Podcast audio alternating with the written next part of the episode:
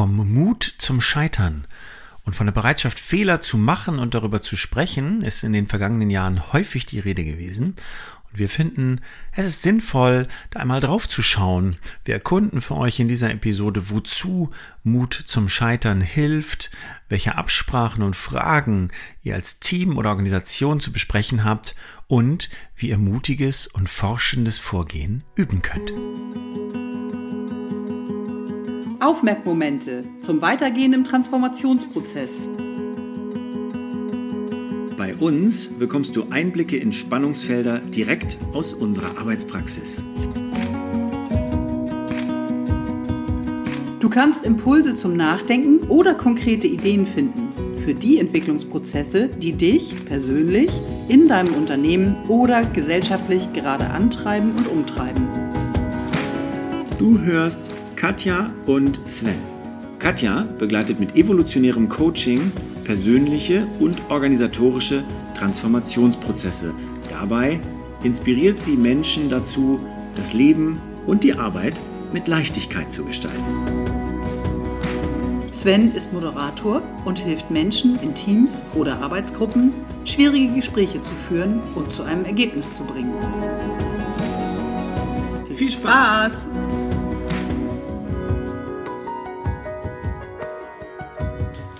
Dachte, wir skizzieren erst. Achso, Entschuldigung. Ich dachte, wir skizzieren erst noch kurz, aber wir können auch direkt loslegen. Das müssen wir jetzt so drin lassen, weil es Mut zum Scheitern heißt. Nein, nein, nein, nein. Ja, genau.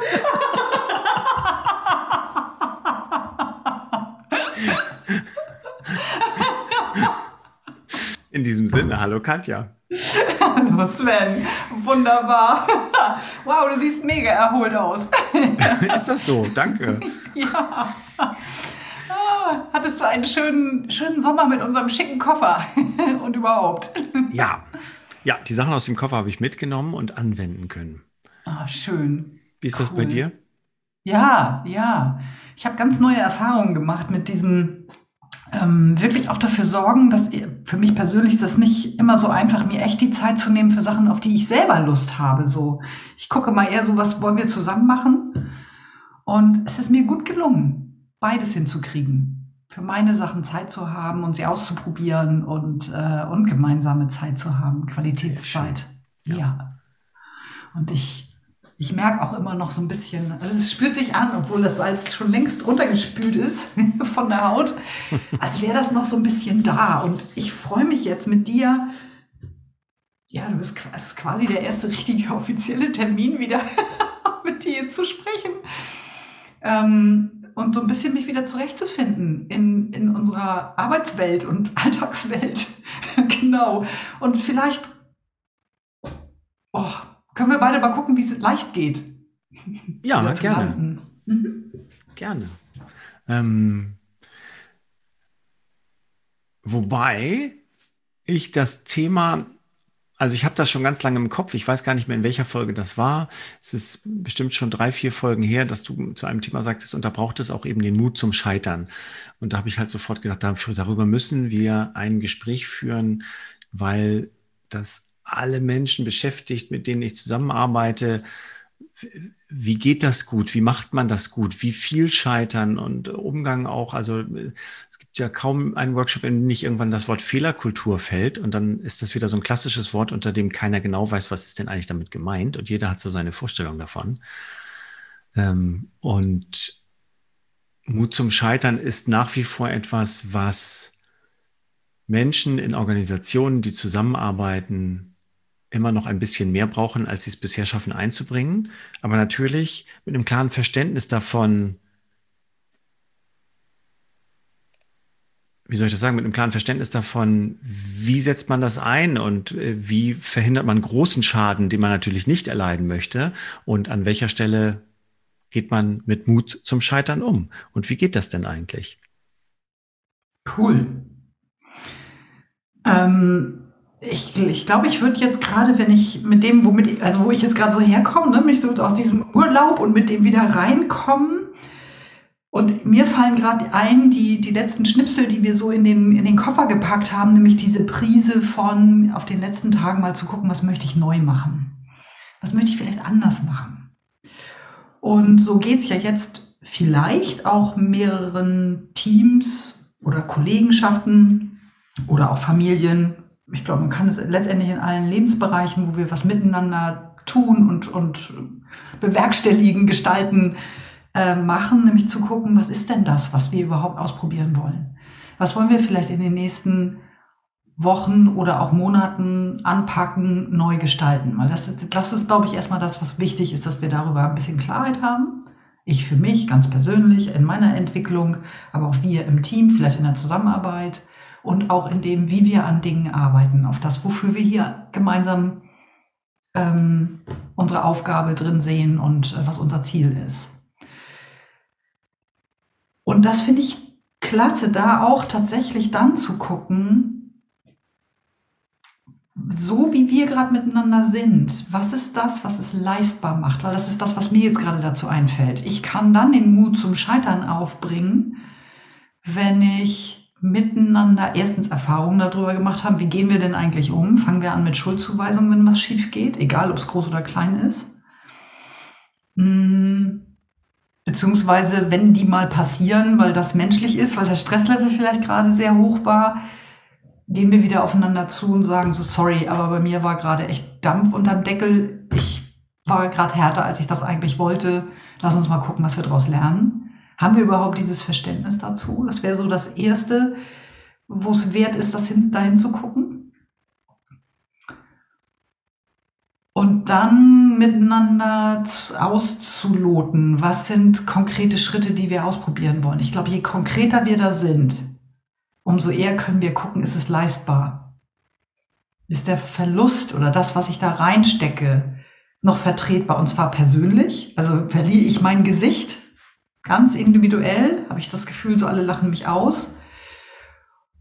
Und als Gemeinschaft wird zu viel Zeit gebunden, weil ich mich mit einem Thema beschäftige, wo wir vielleicht feststellen, das ist für unser Team gar nicht produktiv. Ja? Dass wir da über solche Dinge sprechen. Also ich gucke jetzt innerhalb eines Teams, aber das gleiche gilt natürlich auch, wenn ich unternehmerisch unterwegs bin. Ich will was Neues ausprobieren. Kann ich mir das gerade leisten? Wirtschaftlich, zeitlich, emotional. Wie hoch ist mein Invest dafür? Und das gilt in allen Spielarten, auch als Familie. Können wir ein neues Zeug jetzt gerade ausprobieren oder sagen wir so, nee, wir sind froh, wenn es gerade läuft. ja.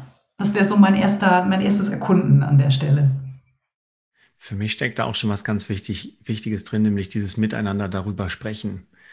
Ähm, ich nehme das immer noch so wahr, dass in vielen Unternehmen, wenn sowas, wenn so ein Schlagwort rausgegeben wird wie äh, Mut zum Scheitern oder äh, toleranter mit Fehlern umgehen, dass dass das nicht differenziert besprochen wird, sondern das wird dann so als Schlagwort dahin gehängt. Dann bildet sich jeder so seine eigene, eigene Meinung darüber. Jeder geht unterschiedlich damit um und es gibt noch gar keine richtige gemeinsam abgesprochene Art und Weise. Was heißt denn das? Ähm, und was bedeutet das? Weil ich auch immer mit, mit Gruppen arbeite, wo natürlich eine bestimmte Art von Fehler dann nicht mehr entstehen darf oder etwa eine bestimmte Sache nicht mehr schiefgehen darf.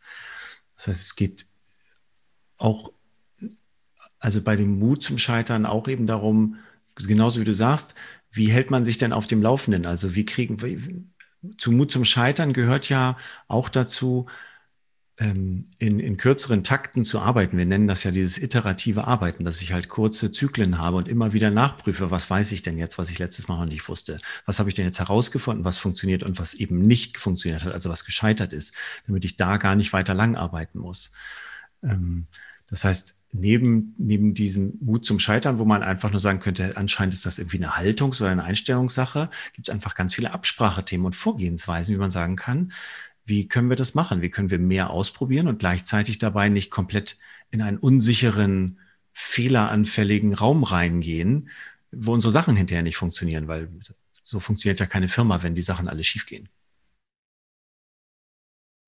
Das heißt also erstmal individuell und als Team gucken, was ist überhaupt leistbar in der jetzigen Situation und dann in welchen Zyklen werten wir aus, was wir da drin gelernt haben, in der Art und Weise, wie wir Sachen ausprobiert haben, beziehungsweise ich würde immer sagen, grundsätzlich, wie wir hier miteinander Dinge tun, ähm, da drauf zu gucken. Ähm, früher hat man es Lessons Learned genannt, heute ähm, gibt es da andere Begriffe für? Am Ende des Tages geht es immer wieder darum, was war erfolgreich, was war hilfreich, was war nützlich und was. Wo wissen wir es vielleicht auch noch nicht? Wo müssen wir noch mal ein bisschen nachgucken und noch mal ein bisschen weiter ausprobieren? Und wo merken wir einfach, das fällt uns jetzt gerade auf die Füße. Das, äh, das geht nicht auf, da haben wir uns was anderes erhofft. Ähm, da fällt was aus dem Rahmen, wie auch immer. Ja. Mir fällt gerade eine Sache ein, die grundsätzlich, äh, ich sag mal so, jeder, jeder von uns muss das für sich äh, so ein bisschen austarieren. Mir fällt gerade diese klassische Risikoaversion ein, die wir die meisten von uns im Gehirn haben. Ne? Wenn wir so an die verschiedenen Heuristiken und Verzerrungen, die wir in unserem Gehirn haben, sind viele von uns darauf geprägt, mehr Energie in das Vermeidung, die Vermeidung von Risiken zu stecken, als in die Erreichung von Möglichkeiten. Und das ist zum Beispiel etwas, was ich nicht weiß, weiß das jeder? Ist da sich jeder im Team klar drüber, wo man vielleicht auch ein bisschen Wissen drauf reingeben kann? Pass mal auf, automatisch werden wir versuchen, immer die etwas sicherere Variante zu machen oder die meisten von uns. Ne? Vielleicht haben wir einen, der ist, äh, äh, wie soll ich das sagen, ein bisschen mehr ein Draufgänger oder eine Draufgängerin ähm, oder zwei, aber die meisten werden versuchen, die sicherere Variante zu spielen ähm, und das einfach über sich auch zu wissen und dann zu gucken, okay, wann können wir bewusst da raustreten oder wie können wir uns das leicht machen? Das nächste, was mir einfällt, wir sprechen ja ab und zu über so Anleihen aus der Holakratie. Also auch, weil du ja viel in der kollegialen Führung arbeitest, gibt es da ja ähm, in der Einwandbehandlung, in der Holakratie wird halt irgendwann gefragt als dritte oder vierte Frage, ob ein Einwand wirklich valide ist. Ähm, ist es safe enough to try? Ist es sicher genug, es auszuprobieren? Und das bedeutet so viel wie, wenn es schief läuft, merken wir das so frühzeitig, dass wir noch reagieren können oder nicht. Mhm. Ne? Ja. Wo, wo, man selber seine eigene, nee, wir machen das nicht, weil es könnte ja schief gehen, Stimme im Kopf ein bisschen rausregulieren kann, weil einen der andere Kollege automatisch fragt und dein Einwand, wenn deine Bedenken eintreffen, merken wir das rechtzeitig, um noch zu reagieren? Und wenn ich dann Ja sage, dann kann die Gruppe eben entscheiden, okay, dann machen wir es weil man recht weiß, wir werden rechtzeitig drüber sprechen, bevor es ganz schief geht und wir werden dann neue Erkenntnisse haben, die wir jetzt noch nicht haben. Also ich finde aus diesen neueren Organisationsformen, aus den neueren Arbeitsformen, aus dem agilen Umfeld sind da eine Menge Hilfestellungen, die uns helfen können, in diese Richtung zu gehen. Nicht zu früh zu sagen, das kann doch nichts werden oder aber, oder aber auch nicht umsonst ein halbes Jahr an etwas zu arbeiten, wo man dann feststellt, jetzt funktioniert es nicht, sondern eben in kürzeren Zyklen sich abzustimmen und festzustellen, nee, es funktioniert jetzt so schon nicht, das wissen wir jetzt schon, können wir was anderes machen. Ja, ja, ja, ja, ja, Genau. Und, und das ist, glaube ich, was häufig hinter Mut zum Scheitern steckt, dieses mutig sein, das eben auch nach ein oder zwei Zyklen rauszufinden und das wissen zu wollen und das negative Ergebnis auf dem Tisch liegen zu, haben zu wollen, was in, in vielen Organisationen der Fehler, das Scheitern, das negative äh, Ergebnis ist ja stigmatisiert dadurch, dass es eben, das ist nicht gut, das ist nicht gewollt. Und das, was du vorhin schon angedeutet hast mit Schuldzuweisungen, ähm, wir sind aus der Vergangenheit ganz häufig noch in der Richtung geprägt, äh, zu eben zu fragen, wer, wer war das? Wer ist jetzt da, daran schuld? Ja, und ich merke gerade, wenn du, also ich finde gerade, weil wir, weil wir den Sommer noch so, so als Faden mit in unserem Gespräch haben, ich merke dieser Unterschied zwischen, wo kommen wir her, wie ist die Tradition, weil du auch gerade sagtest, diese Projekte, von denen wir schon wissen, dass sie nicht funktionieren und wie viele Projekte wurden trotzdem immer weiter und weiter und weiter und weiter gefördert, obgleich wir wussten, immer dieses berühmte tote Pferd, auf dem man irgendwie nur noch nicht rausgefunden hat, wie man darauf reiten muss. Ja. Ähm, dieser Witz ist leider immer noch unterwegs, obwohl ich den schon vor 20 Jahren schon furchtbar, also schon gedacht habe, der ist doch eigentlich längst obsolet. Nein, und er ist bis heute, taucht er immer wieder auf. Ähm, die Forscherbrille, mit der wir vielleicht als Kinder unterwegs waren und in der Natur Bäche erkundet haben, Leben erkundet haben, Kaulquappen beim Wachsen zugeguckt haben, was auch immer, äh, tatsächlich mit dieser, mit dieser Neugierde rauszufinden, da reinzugehen. Und darüber vielleicht eine Verabredung zu finden miteinander, wenn die Kultur tatsächlich sehr vorsichtig ist und wir das voneinander wissen, dass wir vielleicht auch irgendein Symbol haben, was wir uns irgendwo hinstellen, was uns immer wieder dran erinnert. Ah, nee, wir wollen ja mit einer Forscherbrille sozusagen unterwegs sein. Und es geht darum, rauszufinden. Weil wenn wir von dem Standpunkt aus betrachten, Möglichkeiten einladen, einen guten Rahmen dafür setzen, Das haben wir auch in einer anderen Folge schon mal so ein bisschen ausgelotet. Einen guten Rahmen für, für Möglichkeiten zu, zu setzen, zu finden, auf Leistbarkeit achten, auswerten, regelmäßige Auswertungszyklen zu haben, die auch nicht ewig sind, relativ kurz und schnell. Was passt, was ist drin, was lassen wir erstmal wieder fallen, vielleicht greifen wir es auch an einem anderen Zeitpunkt aus, äh, wieder auf und dann zusammen Erfahrungen damit zu sammeln. Und für mich gehört dazu, ganz ehrlich, wenn es Fehler nicht gäbe, wären wir heute nicht da. Die Natur funktioniert auf eine Art, das berühmte Mutationen, die dazu helfen, dass Arten sich anpassen. Sehr einfaches, also das ist jetzt wirklich sehr vereinfacht, das ist mir sehr klar. Und falls wir Biologen haben, die uns zuhören, den grusels vielleicht. Aber wenn ich eine Essenz daraus ziehe, dann sind vermeintliche Fehler der Weg gewesen, wie die Natur festgestellt hat, passt das gerade in dieser Nische? Ist das da überlebensfähig, was, wir, was da sich gerade entwickelt? Und ohne dem wären wir auch als Menschen nicht hier. Ob wir jetzt ein Segen für diese Erde sind, das ist eine ganz andere Diskussion, aber wir wären einfach so nicht da. Und warum soll das dann nicht für uns auch wirklich gelten in der Art und Weise, wie wir unterwegs sind? Und vielleicht wäre es gut zu sagen, gibt Leute in bestimmten Bereichen, die sagen, mindestens drei Fehler sind gewollt. Weil sonst lernst du nicht. Das ist eine ganz andere Denkweise und äh, Sichtweise.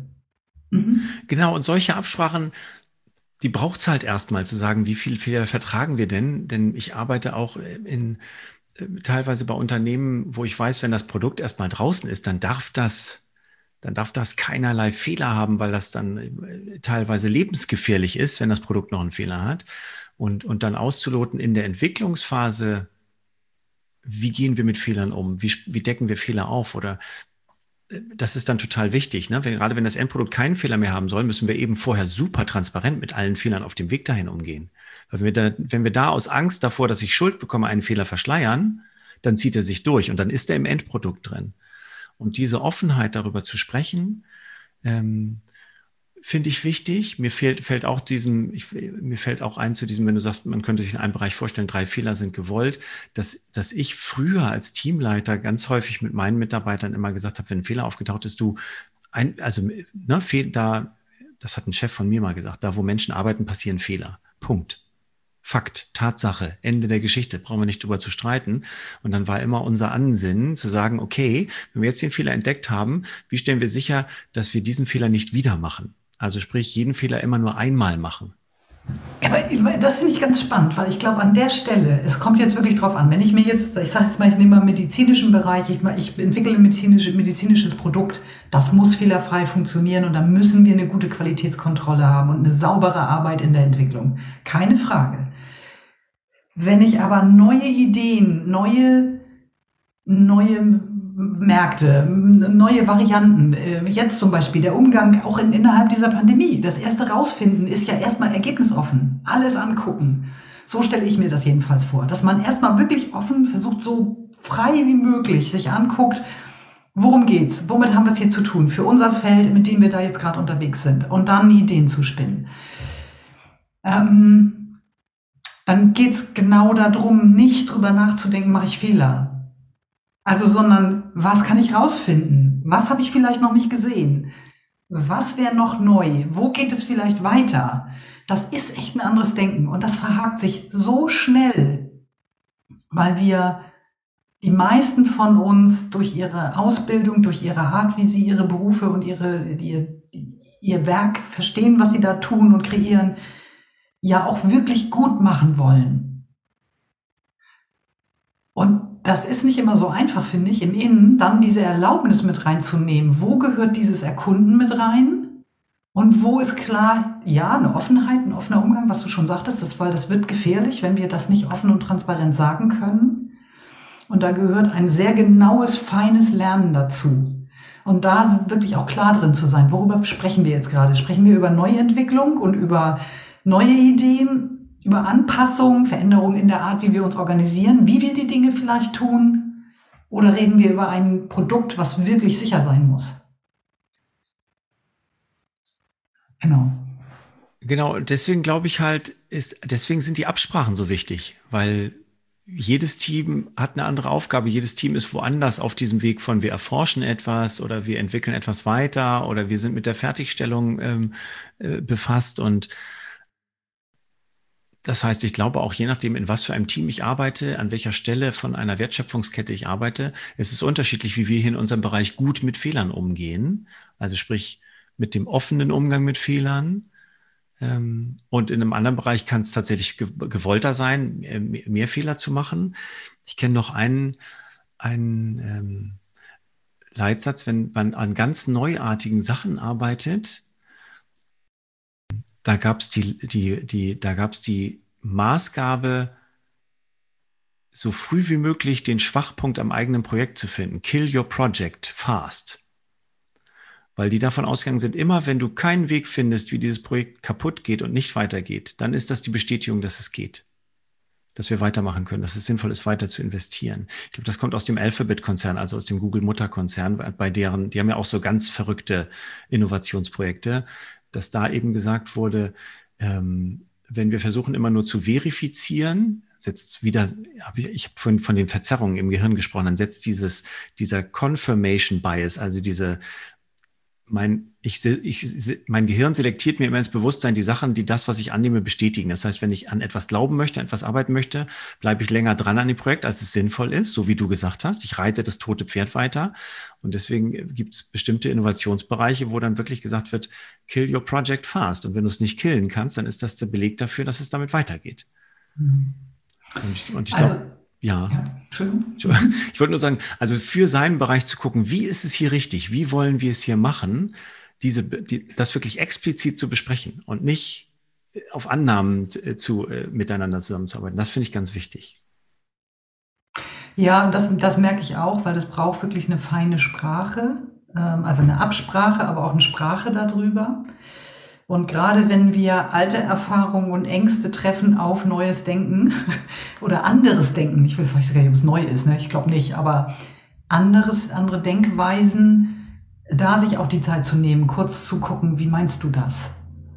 So, nicht dramatisieren, sondern kurzer Austausch. Wie, wie ist das gerade zu verstehen?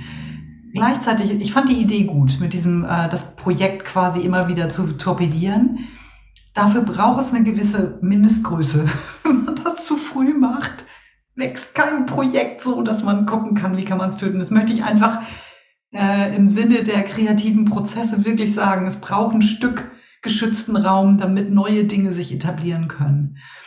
Und wenn ich von der Seite doch mal so auf Zusammenarbeit und Teams gucken, für diejenigen, die sagen, oh, wir haben Lust, diesen diesen, diesen Raum des Scheitern-Dürfens, des Mut des Scheiterns, dem Mut des Ausprobierens mit reinzunehmen in unser Miteinander, in unsere Arbeit und in das, woran wir arbeiten. An welcher Stelle es auch immer passend, sinnvoll, gut ist. Für unser Unternehmen, für unser Produkt oder für unser, unsere Aufgabe hier.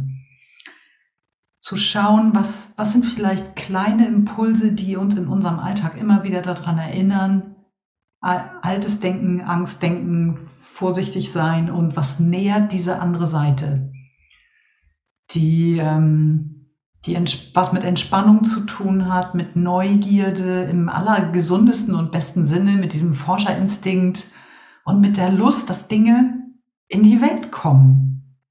Was fördert das? Was ist das, was für uns da gut ist? Kleine Impulse, Mini-Achtsamkeitsübungen, in einigen Unternehmen erlebe ich das vor einer Besprechung immer erst eine Minute lang alle sammeln sich. Und wenn das etabliert ist, du hast einen anderen Fokus und eine andere Klarheit. Und da als Team vielleicht mal neugierig zu sein und zu sagen, gibt es hier jemanden, der Lust hat, da ab und zu sowas einzustreuen? Weil es auch unsere individuelle Entwicklung mit unterstützt. Und nicht nur hier Verabredungen und hm, zielorientiert und das wollen wir hier tun, sondern es nährt auch wirklich die Freiheit im Innen ach ja, warte mal, weil dann ist immer einer von uns da, der irgendwie sich erinnert und sagt, warte mal, wir wollten nicht mehr, wir wollten mehr auch offen sein. ja. Ich bin ganz fast, ich bin ganz fasziniert von dieser, von dem Beispiel, was du eben erzählt hast, vor den Menschen, die vor dem Meeting eine Minute sich tatsächlich sammeln. Gemeinsam mhm. verstehe ich das. Die sind schon im. Raum. Ja, gemeinsam in einem Raum. Was für eine, was für eine coole, abgefahrene Idee. Wie viele Meetings, in denen ich teilgenommen habe in meinem Leben, wären anders gelaufen, wenn man das gemacht hätte. Das finde ich richtig toll, den Impuls. Und ich weiß trotzdem noch, was ich auch noch sagen wollte. Ich wollte noch mal, weil du von diesem kindlichen Forscher äh, dran gesprochen hast, kennst du die Marshmallow Challenge? Mhm. Kennst du diesen TED-Talk dazu, wo ja. derjenige sagt, ich habe das mit so und so vielen Gruppen gemacht und mit am besten schneiden Kindergartengruppen ab? Yes. Ich habe überlegt, vielleicht ähm, hänge ich den Link dann nochmal in die Show Notes dazu. Oh, das ist eine großartige Idee. Wo tatsächlich das erwachsene Gruppen schlechter abschneiden im Schnitt als Kindergruppen, weil Kindergruppen einfach mit diesem anderen Ausprobiergeist rangehen. Ja.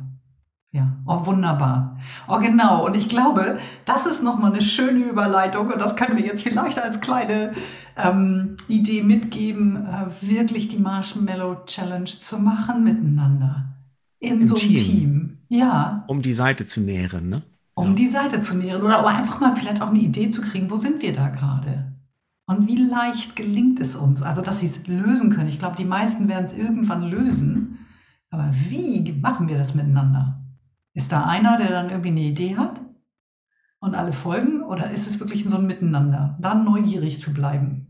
Ja. Dann hängen wir den Link äh, zu dem TED Talk in die Show Notes und legen noch eine kleine Anleitung für die Marshmallow Challenge mit rein. Das machen wir so. Ich habe noch einen anderen Impuls aufgegriffen eben bei dir, weil du davon gesprochen hast, wie weit wir gekommen sind in unserer Menschheitsgeschichte durch Fehler oder in der gesamten äh, Weltgeschichte durch Fehler. Und wir vorher auch beim leistbaren Verlust waren, was beides ähm, Begriffe sind, bei denen mir sofort das Thema Effectuation aufgeht, von dem mhm. ich weiß, dass dich das auch ähm, mhm. begeistert oder zumindest habe ich das so wahrgenommen. Ähm, ja. Und ich gedacht habe, das ist jetzt vielleicht hier noch, noch eine Theorie in die Folge reinzukloppen, ist ein bisschen viel. Ähm, aber wir könnten doch mal Effectuation in einer nächsten Folge uns anschauen und mal auseinandernehmen für euch, liebe Hörer, ähm, mhm. damit ihr wisst, was kann ich da rausziehen? Was steckt genau. da drin an anderen, an anderen Denkansätzen? Ja, stimmt. Das können wir gerne machen. Hätte ich Lust zu. Ja. Ja. Wann auch immer das dran ist. Die Freiheit brauche ich jetzt. Jetzt merke ich, es bin mir sonst eng. das kommt, du kommst gerade aus dem Urlaub zurück und ich hier und dann machen wir das und dann das und jetzt ja, das noch. Genau. Und äh, ich finde es schön, in einem der nächsten Folgen äh, das aufzugreifen, hätte ich total ja. Lust zu, weil ja. ich glaube, da äh, das ist sehr hilfreich. Ja um miteinander da weiterzugehen. Wunderbar. Dann können wir doch für jetzt dir, liebe Hörerinnen, liebe Hörer, erstmal viel Mut beim Ausprobieren, beim Scheitern, beim ein bisschen hinfallen und wieder aufstehen wünschen. Ja, genau. Ein wunderbar schönes Bild. Ich habe gerade so Krönchen richten, weitergehen, aber ja, ich meine, genau. das passt nicht für jeden, das ist mir schon klar, aber tatsächlich aufstehen, ja. weitergehen. Und innerlich dürfen ähm, wir alle unser Krönchen richten, wenn es mal nicht geklappt hat. Ja, genau. Schön. In diesem Sinne. In Bis diesem zum nächsten Sinne. Mal. Ja, tschüss. tschüss. Ihr habt zugehört bei Aufmerkmomente von Katja Witthöft und Sven Vogt. Wir freuen uns auf euer Feedback und eure Themenvorschläge und ihr erreicht uns über unsere Websites Katja auf spielräume-entdecken.de und Sven über sven-vogt.com.